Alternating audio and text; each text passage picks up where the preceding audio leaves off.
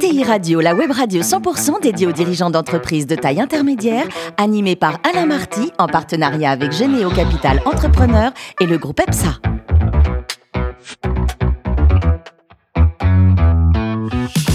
Bonjour à toutes et à tous, bienvenue à bord de ETI Radio. Vous êtes plus de 43 000 dirigeants d'entreprise abonnés à nos podcasts et on vous remercie d'être toujours plus nombreux à nous écouter. Chaque semaine, vous pouvez bien sûr réagir sur les réseaux sociaux. À mes côtés, pour co-animer cette émission, Arnaud Lagrolet, qui est directeur des relations investisseurs d'entrepreneurs de Génio Capital Entrepreneur. Bonjour Arnaud. Bonjour Alain. Ainsi que Ludovic Berribos, qui est associé et directeur des opérations commerciales et marketing du groupe EPSA. Bonjour Ludovic. Bonjour Alain.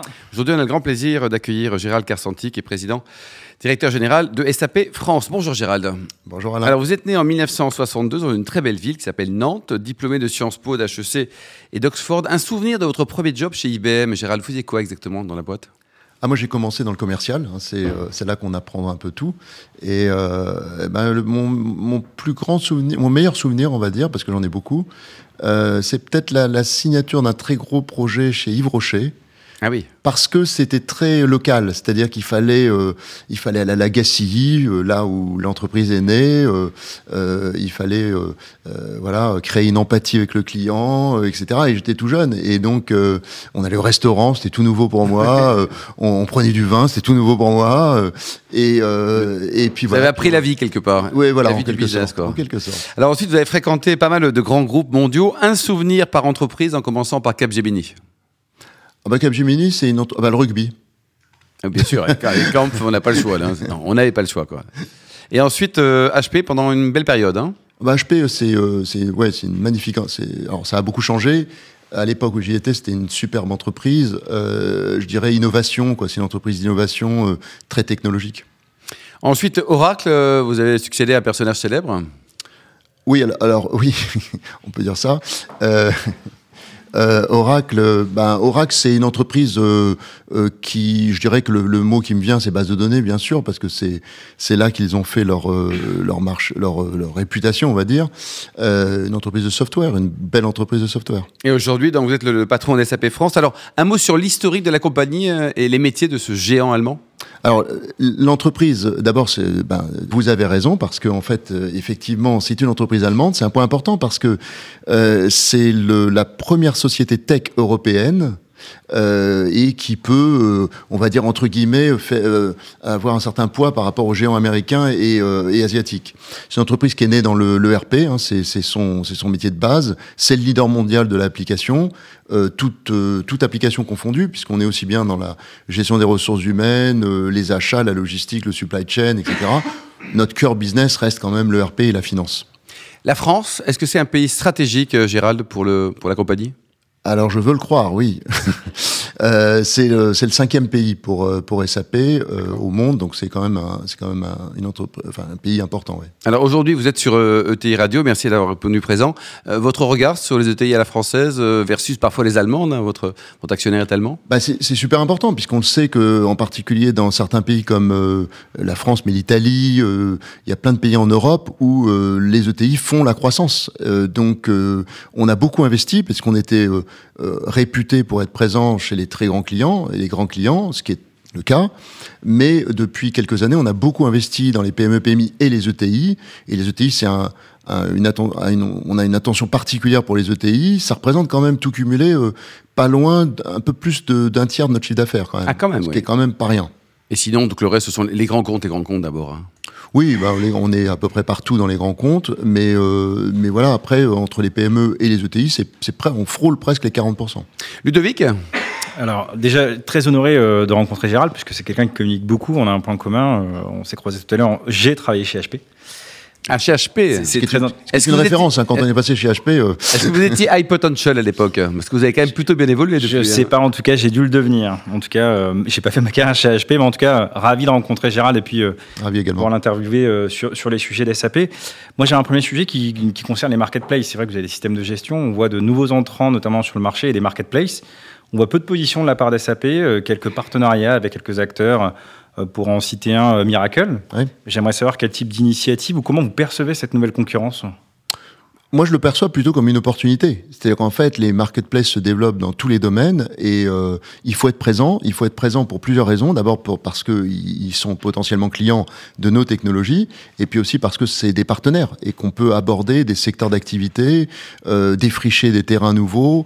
Euh, par exemple, tout ce qui concerne l'emploi, on, on, investit beaucoup sur les marketplaces au niveau de l'emploi parce qu'on l'a dit à plusieurs reprises, euh, ben il y a, y a, un problème euh, pour trouver. C'est assez paradoxal d'ailleurs parce que on a d'un côté euh, du chômage et de l'autre toutes les sociétés, mmh. notamment de services, cherchent des Cherche. compétences. Mmh. et on a d'ailleurs développé des programmes. On aura peut-être l'occasion d'en reparler, mais des programmes pour justement faire en sorte que des personnes qui n'ont pas de travail, qui sont au chômage, puissent être formées dans l'environnement SAP et retrouver un travail chez SAP, mais surtout dans notre écosystème.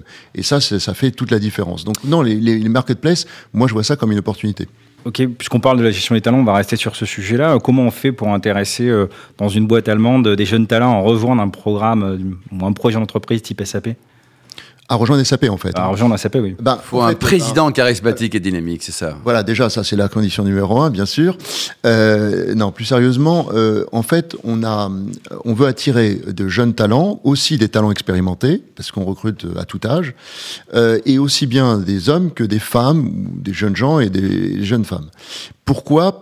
Parce que la parité, c'est super important pour nous. Donc, euh, que ce soit pour les euh, jeunes gens ou jeunes filles, on, a développé euh, un discours très différent de celui que nous avions il y a quelques années. Pendant plusieurs années, on communiquait sur les produits et sur la, technologie en elle-même. On s'est aperçu que ça fonctionnait, mais pas tant que ça, notamment pour les, pour, pour la population féminine. On a donc changé notre discours et on a plus été sur le sens, c'est-à-dire à quoi sert cette technologie. Donc, quand on vient à notre siège euh, à Levallois, eh bien on voit euh, des chambres d'hôpital connectées, où on voit comment ben, nos technologies permettent de sauver des vies, des farmbots où on, on aide à changer, la, à mieux, alimenter, mieux s'alimenter, euh, des, euh, des, centres de météorologie pour mieux prévoir, des magasins connectés, euh, des, des, ateliers 4.0, enfin, des usines 4.0. Donc là, euh, ben, les, les, jeunes en particulier, quand ils viennent nous voir, et on en reçoit beaucoup, ben, ils ont un peu les yeux écarquillés parce qu'ils se disent c'est, au moins on va faire un job qui sert à quelque chose. Alors je confirme et j'ai eu l'occasion, j'ai la chance d'avoir été dans vos locaux à Levallois, d'avoir vécu cette expérience du centre d'innovation et ceux qui ne l'ont pas vécu et pour nos éditeurs, c'est absolument incroyable, vraiment, très sincèrement, on vit dans le futur. Il y a des champs d'application qui sont exceptionnels et vraiment, je me rappelle à l'époque, vous aviez une promesse qui est dit on avait fait gagner l'équipe allemande, euh, puisque à l'époque l'Allemagne était championne du monde et ça démarrait comme ça. La, la promesse était on va vous expliquer comment euh, l'équipe, on a fait gagner la Coupe du Monde à l'équipe d'Allemagne. La question d'après, c'est qui gagne la prochaine Coupe du Monde Alors le sport, c'est super important puisqu'on est dans le basket, la NBA, on est dans l'athlétisme, on est dans tout un tas de sports. Mais sur euh, le football, on, on, a également été euh, euh, acteur au niveau de l'équipe de France qui a gagné la Coupe du Monde. Donc on a. D'ailleurs, elle l'a gagné un peu grâce à SAP, on peut le dire maintenant. c'est vrai. Je, je ne dirais pas jusqu'à dire ça, mais en tout cas, on a contribué quelque part. Le sport, c'est très important. Pourquoi? Parce qu'au-delà de l'aspect la, business, parce qu'il y a toujours euh, bien sûr du business derrière, mais c'est il y a quelque chose de plus important, c'est que c'est un environnement par excellence où on peut tester le management des données par excellence. Et, et, le foot a quelque chose de fantastique, c'est qu'on est, on peut faire du, du semi-temps réel. Le vrai temps réel, c'est le rugby. Mmh. Parce qu'au rugby, il n'y a pas de pari, donc on peut donner l'information directement. On est obligé d'avoir un petit décalage euh, en football, mais néanmoins, bah, le coach, il se retrouve avec une tablette, et sur sa tablette, il a les données en, en direct, euh, et avec des données qui concernent le match, évidemment, euh, le nombre de passes, etc., mais aussi sur la santé physique euh, des, des, des, des joueurs, euh, notamment dans le rugby. Ils ont des capteurs sur eux, et on peut savoir à quel moment euh, il faut sortir un joueur parce que son genou va à des risques de, de lâcher. Donc le sport, c'est super important pour, pour SAP. Ludovic oui, Dernière question, euh, pour revenir sur des sujets un peu plus de fond, sur la RSE, la cybersécurité. On voit qu'un risque qui est majeur aujourd'hui identifié en matière de, de risque, c'est la cybersécurité. J'aimerais savoir quel type de solution vous apportez aujourd'hui au marché ou à des clients dans ce domaine en particulier bah, La cybersécurité, on a nos propres solutions, bien sûr. En fait, la, la, sécurité, c'est complexe parce que ça touche toutes les, euh, toutes les strates euh, du système d'information. Euh, les clients nous demandent évidemment d'avoir des produits, des logiciels qui sont totalement sécurisés, mais comme euh, c'est du cloud maintenant euh, à 95%, c'est ou dans nos data centers ou dans le data center de nos, de nos partenaires les hyperscalers, Amazon, Google, Microsoft bien sûr Azure, ou alors des partenaires autres privés qui ont des data centers. Et là, il faut avoir une sécurisation des données totale en respectant toutes les toutes les règles que vous connaissez. Et puis nous avons nos propres solutions pour sécuriser de bout en bout tout le flux d'informations. Et, c'est un sujet qui qui est évidemment critique. Arnaud? Oui, Gérald, je vais vous demander, euh, je vous écoute, vous êtes euh, dans un groupe qui est incontestablement leader mondial. Comment est-ce qu'on arrive à être innovant quand on est aussi gros, aussi leader, aussi important, aussi incontournable? Ça, c'est une très bonne question parce qu'en fait, euh, parfois, c'est bien d'être second. Alors, d'abord, on est leader, c'est vrai, mais on n'est pas leader sur tous les segments. C'est-à-dire qu'on est, on est large, on est bout en bout. Il y a des segments dans lesquels on est leader, je l'ai dit, la finance, le RP. Il y a d'autres secteurs où on est, euh, on est numéro 2 ou numéro 1 ex aequo, donc euh, c'est challenging. Je pense que dès lors qu'il y a de la compétition, et c'est sain, moi j'adore la compétition, c'est là où on innove. Et l'innovation, euh, elle est constante. Alors c'est de l'innovation qui peut se faire par, on a une intuition, on se dit, il faut aller dans un secteur d'activité, on fait une acquisition, Business Object en, en 2008, fantastique acquisition pour SAP, on rentre dans l'analytique, la gestion des données, au bon moment en plus, c'est génial. Ou alors un deuxième exemple qui, qui a changé la donne, c'est au milieu des années 2000, euh, un des fondateurs d'SAP, Asso Platner, a cette idée de dire comment je peux finalement euh, être en temps réel. On sait que le temps réel, c'est absolument vital, et il y a cette idée magique de dire on va mettre les données au niveau de la mémoire vive, c'est-à-dire au niveau de l'application, donc on va être beaucoup plus performant, et au passage, on peut se passer euh, d'autres bases de données.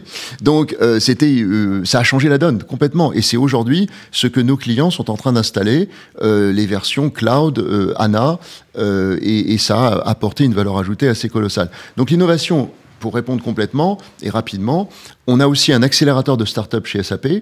Euh, donc on, on, accompagne une cinquantaine de start-up. Et puis on a un système d'intrapreneuriat. D'ailleurs, je, je, suis intervenu ce matin auprès des salariés des SAP. On les incite à réfléchir à la façon dont ils peuvent euh, bousculer, changer, euh, euh, trouver des idées, les soumettre sous forme de projets qui peuvent être accompagnés par SAP. L'idée, c'est très simple, c'est de dire de toute façon, quelqu'un qui a envie de créer, on, il va le faire. le sait, il va le faire. Alors autant qu'on l'accompagne. S'il reste chez SAP, c'est génial. S'il s'en va, ben, il, il, créera quelque chose qui fera du business autour des SAP. Donc on est très tourné sur euh, cette innovation permanente et, euh, et je pense qu'il faut au contraire la, la solliciter, la pousser, l'encourager.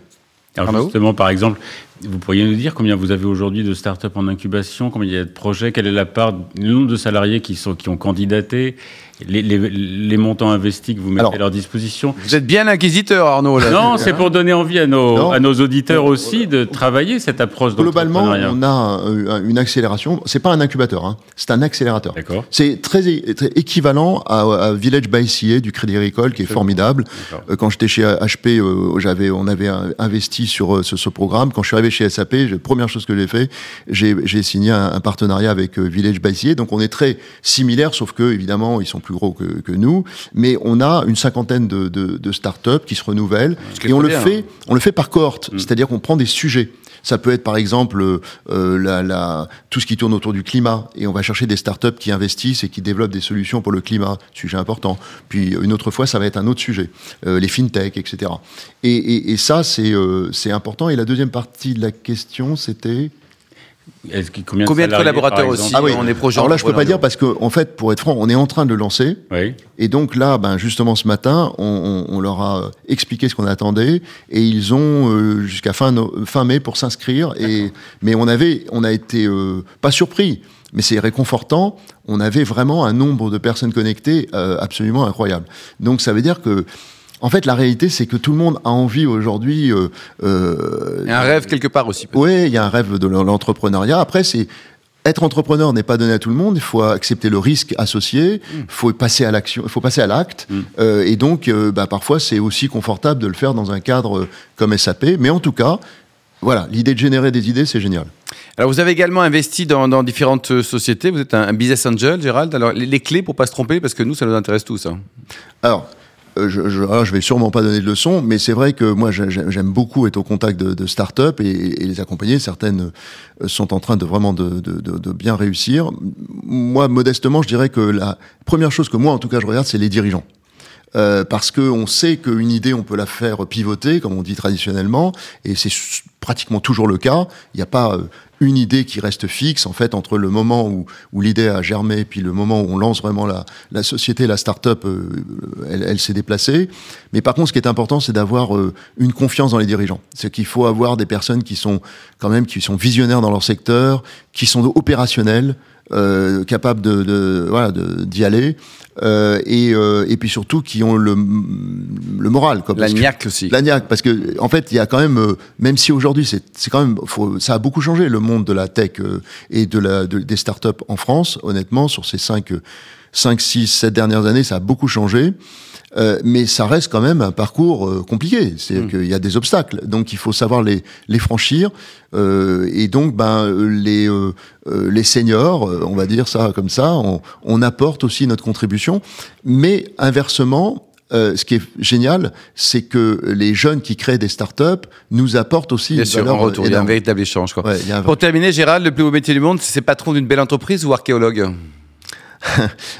Euh, bon, je vais dire les deux, mais, euh, archéologue, c'était mon, rêve, euh, mon rêve euh, d'adolescent, on va dire, et, quand j'étais jeune, et, euh, je le poursuis toujours, puisqu'en fait, j'écris, euh, j'écris des livres sur, euh, je m'intéresse à l'histoire, et euh, je pense que dans ma tête, euh, je, suis toujours un peu archéologue. Je cherche en tout cas quelque chose. Merci beaucoup Gérald, merci également vous Arnaud et Ludovic. Fin de ce numéro de ETI Radio. Retrouvez tous nos podcasts sur notre site et sur notre actualité sur nos comptes Twitter et LinkedIn. On se donne rendez-vous mardi prochain à 14h précise pour une nouvelle émission. L'invité de la semaine de ETI Radio, une production B2B Radio.tv en partenariat avec Généo Capital Entrepreneur et le groupe EPSA.